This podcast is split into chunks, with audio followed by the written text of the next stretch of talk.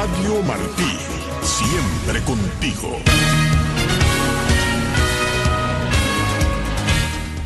Grupos independientes elevan a 74 el número de feminicidios verificados en Cuba este año.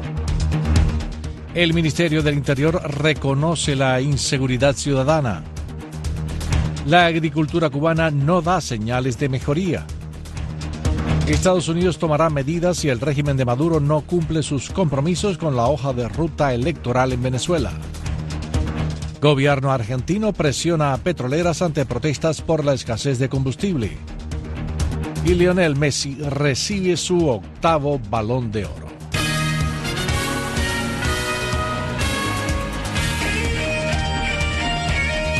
Radio Martí Noticias.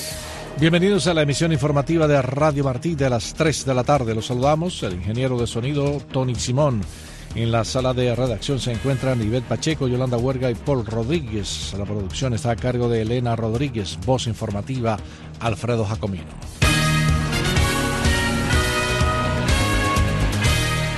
Las plataformas independientes Yo sí te creo en Cuba y Observatorio de Género a las Tensas dijeron hoy que han verificado tres nuevos feminicidios en la isla, lo que eleva a 74 la cifra de este año y es más del doble que la de 2022, cuando confirmaron 36 casos.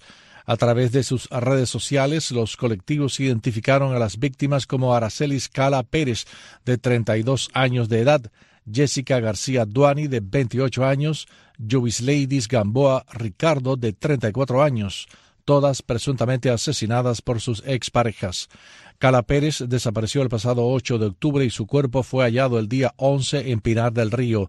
Gamboa Ricardo fue asesinada en Bayamo, Granma, y García Duani el 20 de octubre en San Luis, Santiago de Cuba, según las ONGs. Las plataformas independientes agregaron que hay otros cinco casos que necesitan acceso a la investigación policial y que además están trabajando en alertas en Pinar del Río, Bayamo, Guanabo, Bauta y Guaymaro. La labor de estos grupos y la difusión en medios independientes ha contribuido a llamar la atención sobre los feminicidios en Cuba ante el silencio de las autoridades y de la prensa oficial y tras negarlo previamente el Ministerio del Interior de Cuba ha reconocido la inseguridad social en el país algo que han venido denunciando organizaciones independientes. Ivette Pacheco ofrece el reporte. Cuba asegura que defenderá la seguridad ciudadana al precio que sea necesario. En un mensaje publicado este lunes en la red social X, anteriormente Twitter, el Ministerio del Interior expresa la necesidad de defender la seguridad ciudadana al precio que sea necesario. Nos llama nuevamente al combate, unidos, firmes y con la fuerza del pueblo, conscientes de que la Guardia Revolucionaria no se descuidará jamás. Sobre el tema, Martín Noticias conversó con el opositor Manuel Cuesta Morúa, quien desde La Habana nos dijo que estas declaraciones constituyen un reconocimiento tardío. Yo creo que es un reconocimiento tardío a un fenómeno que ya viene creciendo desde hace mucho tiempo. Y ellos vuelven a repetir ahora a garantizar la seguridad ciudadana a través del combate y no a través del trabajo y la profilaxis y el mejoramiento de las condiciones de vida. A mediados de 2023, funcionarios de la Policía Nacional Revolucionaria y otros organismos entrevistados por la televisión nacional aseguraban que en Cuba no existía la impunidad ante hechos delictivos, desmentían la veracidad de supuestos actos violentos difundidos en las redes sociales que atribuyeron a una supuesta guerra mediática que se impulsa contra Cuba desde el exterior. Así lo decía en la televisión cubana el coronel Hugo Morales. Todas estas informaciones que tú nos has dado aquí forman parte de la campaña mediática que contra el Ministerio del Interior y especial contra el trabajo de la policía lleva a cabo el, enemigo. En agosto de 2023, el Observatorio Cubano de Auditoría Ciudadana hizo público su informe sobre la inseguridad pública en Cuba. Los datos identificaban 98 reportes de violencia entre enero y marzo, mientras en el segundo trimestre del año se registraron 189 reportes de crímenes, entre ellos robos, asesinatos, asaltos, agresiones y otros delitos. Por otra parte, observatorios de género reportan en lo que va de año 71 feminicidios en Cuba. Esa es la realidad concreta de cómo se está comportando la violencia, la violencia de género, cómo se anidan y se eh, coordinan socialmente todas estas violencias y que de, alguna manera requiere una manera distinta y un modo distinto de eh, resolver. Y hace falta otro enfoque, hacen falta otras herramientas, otra visión. Ivette Pacheco, Martín Noticias. La agricultura cubana no da señales de mejoría y no hay indicios de que esto vaya a cambiar en los próximos meses, coinciden los expertos. José Luis Ramos preparó la nota. Hay varias causas que inciden en la debacle que tiene la agricultura en Cuba, dijo Orlando Freire Santana, economista y periodista. En primer lugar, los impagos. Al campesino que no se le paga, a cada rato en la propia prensa castellista salen las quejas de criadores de cerdo, de agricultores que el Estado, las empresas del Estado no le pagan. Entonces, si al campesino no le pagan, el campesino no tiene estímulo para producir. Por otra parte, la mala atención que están recibiendo los habitantes del campo cubano que ha incrementado el éxodo de las zonas rurales si no hay gente para trabajar en los campos, evidentemente no va a haber cultivo. Y también muy importante, los robos y los delitos que hay en el campo. Y entonces el campesino tiene miedo. ¿Para qué voy a criar animales? ¿Para qué voy a cultivar si me los van a robar y la policía y el mini no va a hacer nada? Y esos son algunos de los elementos que conspiran contra el rendimiento y contra el deseo de los campesinos de ponerse a cultivar la tierra, agregó Freire. Los productores cubanos se quejan también de la falta de combustible, fertilizantes, insumos, demoras en los pagos por parte del Estado, entre otros problemas. El ministro de Agricultura, Idael Jesús Pérez Brito, compareció en la mesa redonda el pasado 26 de octubre. Se quejó que la población vive en las ciudades y no en el campo, donde solo reside el 15% de cubanos.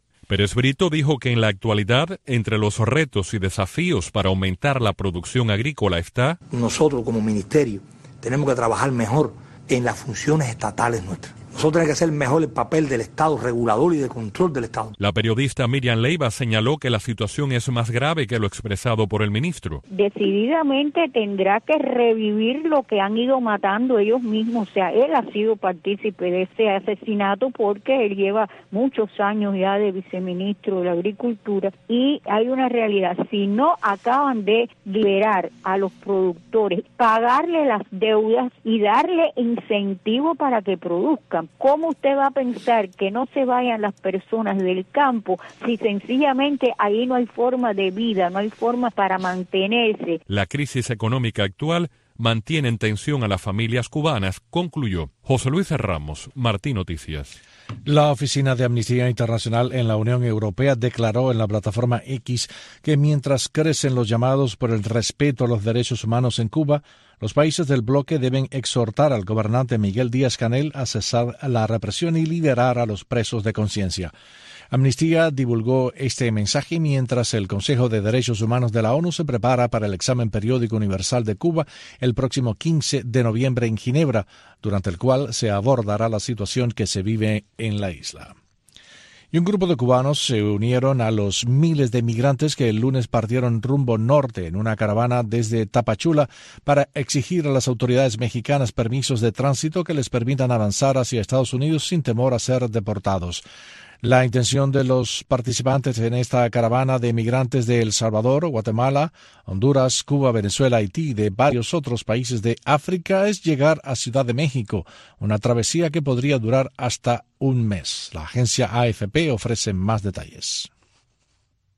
Bueno, me complace mucho anunciar la participación de una delegación de cubanos eh, libres en el próximo foro social. Comienza una marcha migrante en el sur de México.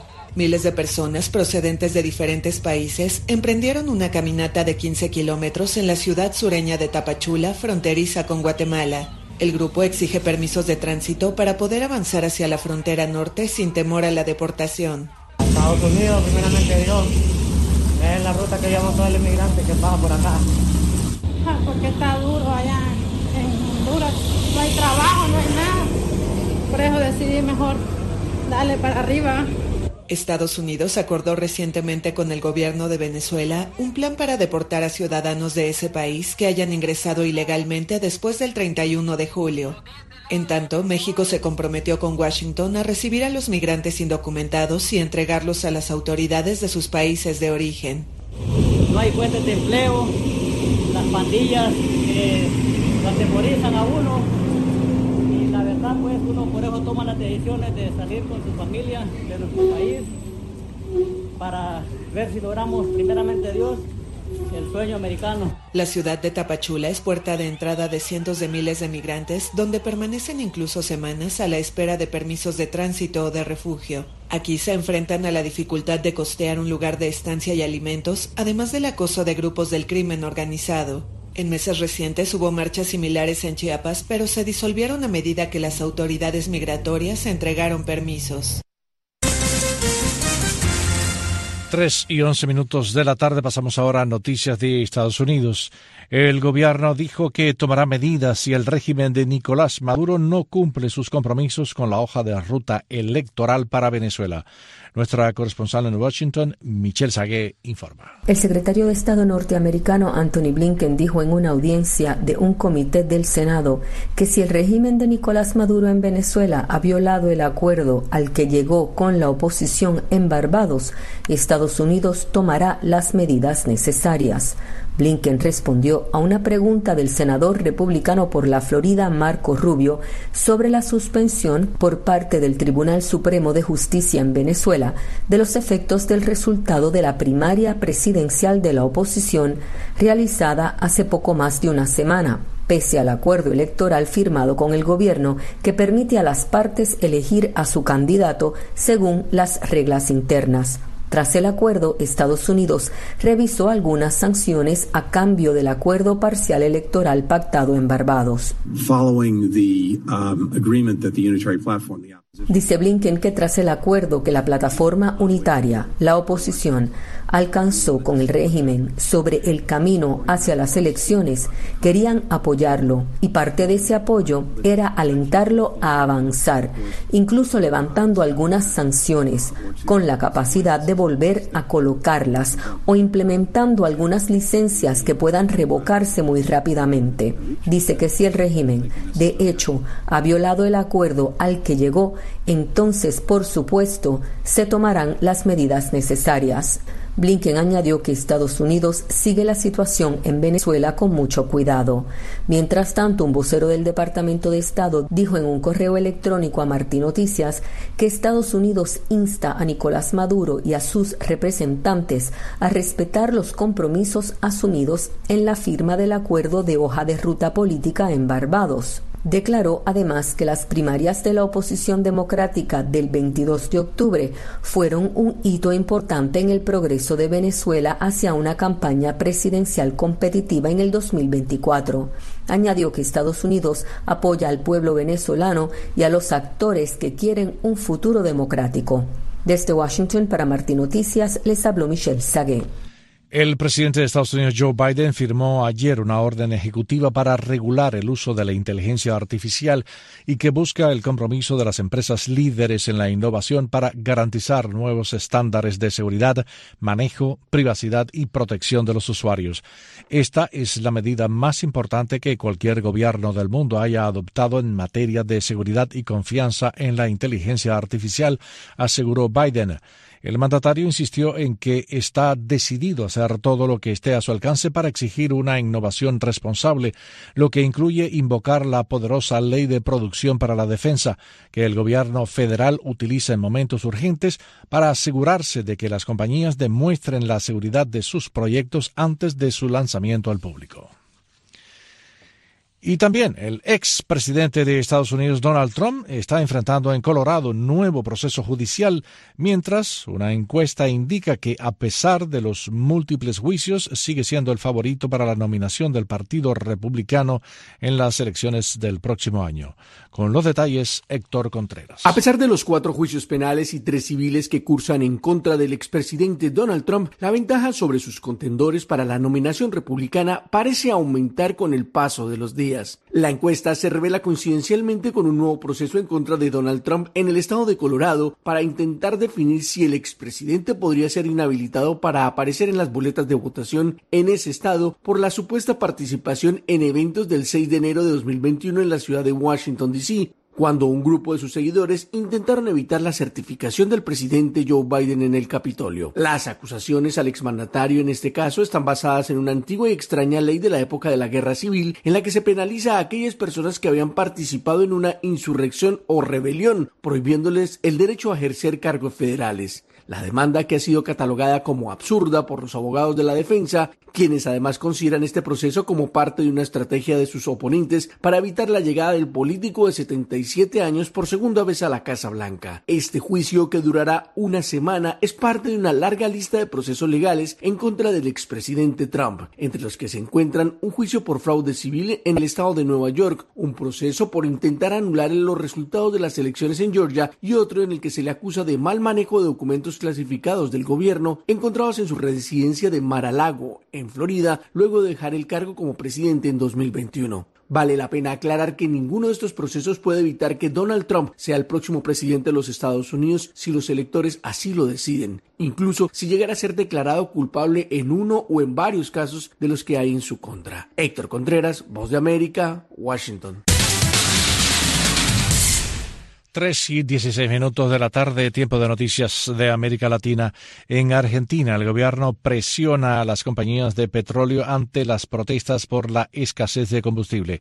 Más información con la agencia AFP. Escasez de combustible en Argentina. Los problemas en el abastecimiento comenzaron semanas atrás en varias ciudades del interior del país y durante el fin de semana se agudizaron en Buenos Aires. En pocas horas el disponible se agotó en varias gasolineras de la capital. Sí, porque no hay nada, eso es lo, que no entiendo. Me había contado un amigo ayer que tenía un coche que allá en Flores no conseguía nada, pero pensé que era mentira. Salí hoy yo a laburar y bueno, era verdad.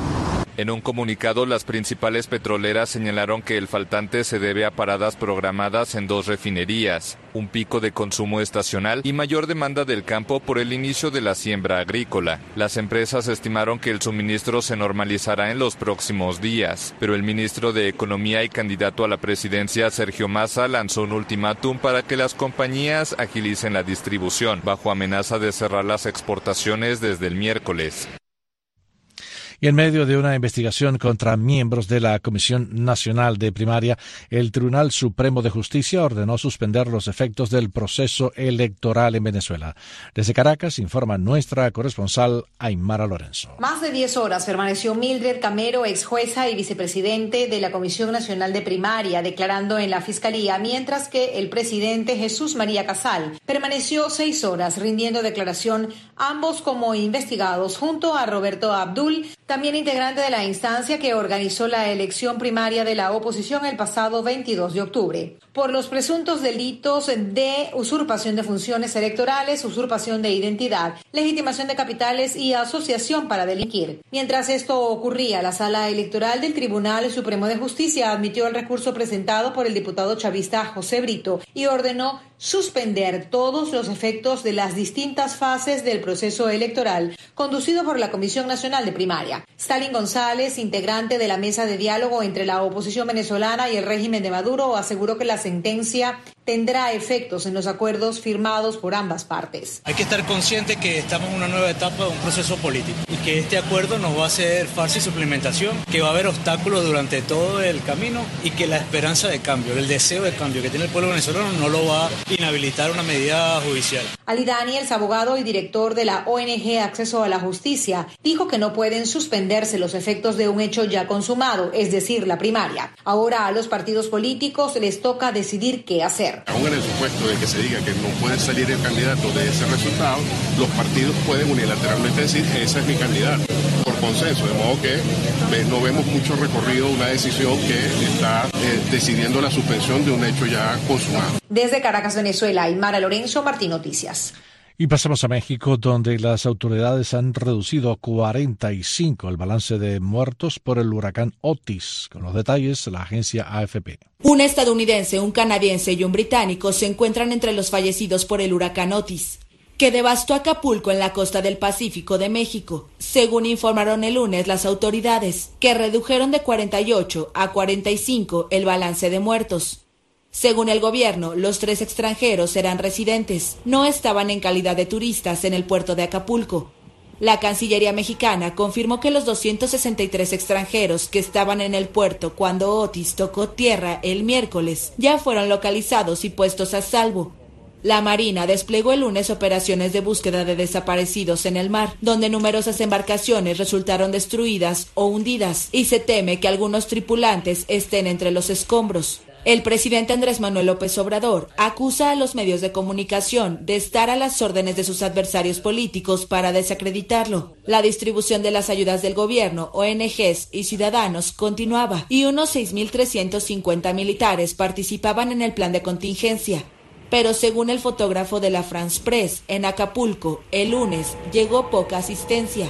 Unas 274 mil viviendas y 600 hoteles resultaron afectados, mientras el suministro de energía se restableció en un 60%, según información del gobierno. Un 80% del sector hotelero sufrió algún tipo de daño, de acuerdo con las autoridades, que el próximo miércoles anunciarán un plan de reconstrucción con créditos que privilegiarán al sector comercial y al turístico, principales empleadores del puerto. El gobierno de Haití ha prohibido todos los vuelos charter hacia Nicaragua que los migrantes habían estado usando frecuentemente para intentar llegar a Estados Unidos, según un boletín emitido el lunes y al que la agencia prensa asociada tuvo acceso.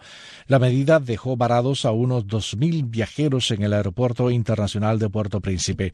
Más de 260 vuelos que partieron de Haití y que se cree transportaban hasta 31.000 migrantes han aterrizado en Nicaragua desde el mes de agosto. Esta cifra representaría casi el 60% de las llegadas de haitianos a la frontera entre México y Estados Unidos, según Manuel Orozco del Centro de Estudios Diálogo Interamericano. Tres y veintidós minutos de la tarde, tiempo de noticias internacionales. Rusia probablemente confiscaría los activos de los países de la Unión Europea si el bloque toma fondos rusos congelados para financiar la reconstrucción de Ucrania, dijo el presidente de la Cámara Baja del Parlamento ruso y aliado del presidente Vladimir Putin, Vyacheslav Volodin. La semana pasada, la presidenta de la Comisión Europea, Ursula von der Leyen, dijo que estaba elaborando una propuesta que utilizaría las ganancias de los activos activos estatales rusos congelados para financiar la reconstrucción de posguerra en Ucrania.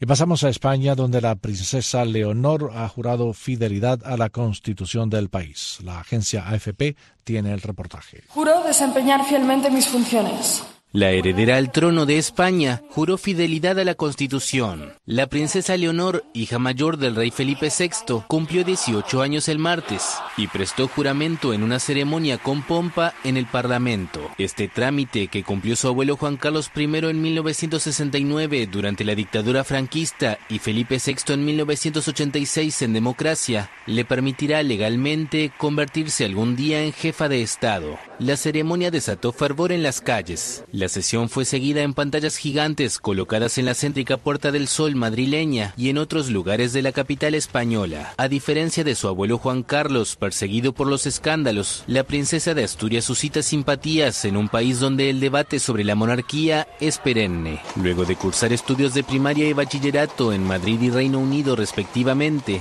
Leonor inició recientemente tres años de formación militar, como hizo su padre y Lionel Messi recibió el lunes en París el balón de oro. Se trata del octavo para el jugador argentino que se ha convertido ya en una leyenda del fútbol. Lionel Messi conquistó por octava ocasión el balón de oro. Messi ganó con Argentina el Mundial de 2022 en Qatar. Fue autor de siete goles, entre ellos un doblete en la final. Esto es un premio para, para toda la selección argentina, para todo el pueblo argentino, porque he conseguido por, por lo que hicimos en el, en el Mundial y, y, bueno, siempre lo mostré y lo compartí en, en mis clubes, eh, sobre todo en el Barcelona, el cual tuve la suerte de, de haber compartido mucho con, con ellos. Y estaría bueno poder hacerlo con, con la gente argentina también, que el Dibu muestre eh, el suyo, porque creo que es un, un premio de de, todos. El argentino de 36 años superó en el podio del máximo galardón individual al noruego Erling Haaland y al francés Kylian Mbappé. Así va el mundo a las 3 y 25 de la tarde. Las autoridades de Japón presentaron una nota de protesta ante el gobierno ruso por la violación de su espacio aéreo tras detectar la presencia de un helicóptero de la Fuerza Aérea de Rusia en la zona. El director del FBI, Christopher Reid, y el secretario de Seguridad Nacional de Estados Unidos, Alejandro Mayorkas, alertaron del aumento de las amenazas contra las comunidades judías y musulmanas del país debido a la guerra entre Israel y Hamas. En Francia, los aeropuertos han recibido en menos de dos semanas alrededor de un centenar de alertas falsas de bombas, según el ministerio, el ministro de Transporte de Francia. La presidenta de la Comisión Europea, Ursula von der Leyen, instó a Serbia a que avance en la normalización de las relaciones con Kosovo y aproveche el impulso que la guerra en Ucrania ha dado a la política de ampliación del bloque. La misión de la ONU en Mali anunció que ha completado la retirada de sus tropas en la base de Kidal en el marco de su plan de salida tras 10 años en el país. El Consejo Constitucional de Chile aprobó el proyecto de constitución que se someterá a referendo el próximo 17 de diciembre y que, si recibe el visto bueno de la ciudadanía, sustituirá a la Carta Magna aprobada en 1980 durante la dictadura del general Augusto Pinochet.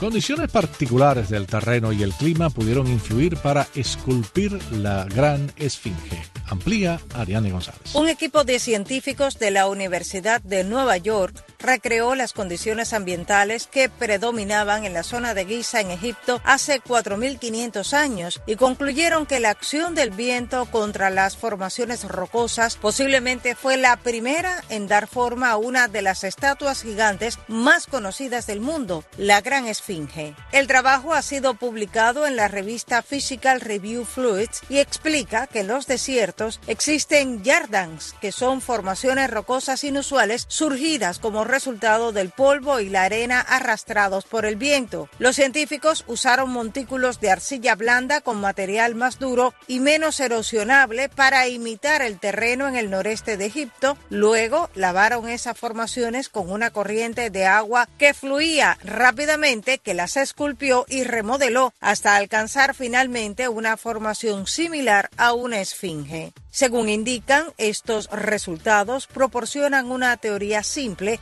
del origen de cómo algunas formaciones pueden surgir a partir de la erosión. Para Martín Noticias les informó Ariane González. Hoy por la noche 31 de octubre, noche de Halloween. Esta celebración tiene su origen en Irlanda hace miles de años cuando terminaba la temporada de cosechas y comenzaba el nuevo año celta. La creencia indicaba que durante esa noche los espíritus de los muertos podían caminar entre los vivos. Los ritos tienen un carácter purificador y religioso y a los muertos se les ayudaba a encontrar su camino colocando velas encendidas en las ventanas. Pero la llegada en el siglo XIX de los irlandeses a Estados Unidos supuso su expansión adquirió enorme popularidad a partir de 1920 hasta que en 1970 se lanzó internacionalmente debido a series de televisión y de cine. Se dice que el personaje de Jack el malvado iba por las casas pidiendo truco o trato. Según la tradición, lo mejor era hacer trato sin importar lo que costase con tal de no caer en su truco, que consistía en maldecir la casa y a sus habitantes. La traducción más certera de truco o trato no es un truco en el sentido estricto, sino un susto o una broma, por lo que una traducción más exacta sería, por ejemplo, susto o dulce, travesura o dulce. Si los habitantes de la casa le dan caramelos o galletas, implica que aceptaron el trato. Por el contrario, les gastarían algún tipo de broma o maldición. Las casas lucen tenebrosas decoraciones y la imaginación no tiene límites a la hora de conseguir un disfraz. Se usan desde brujas y vampiros hasta superhéroes y payasos horrorosos, pasando por supuesto por personajes célebres desde héroes de ficción o personalidades públicas. Halloween se ha extendido hasta el punto que pocos recuerdan las costumbres y tradiciones ancestrales y como muchas otras se ha convertido en una fecha comercial, muy comercial.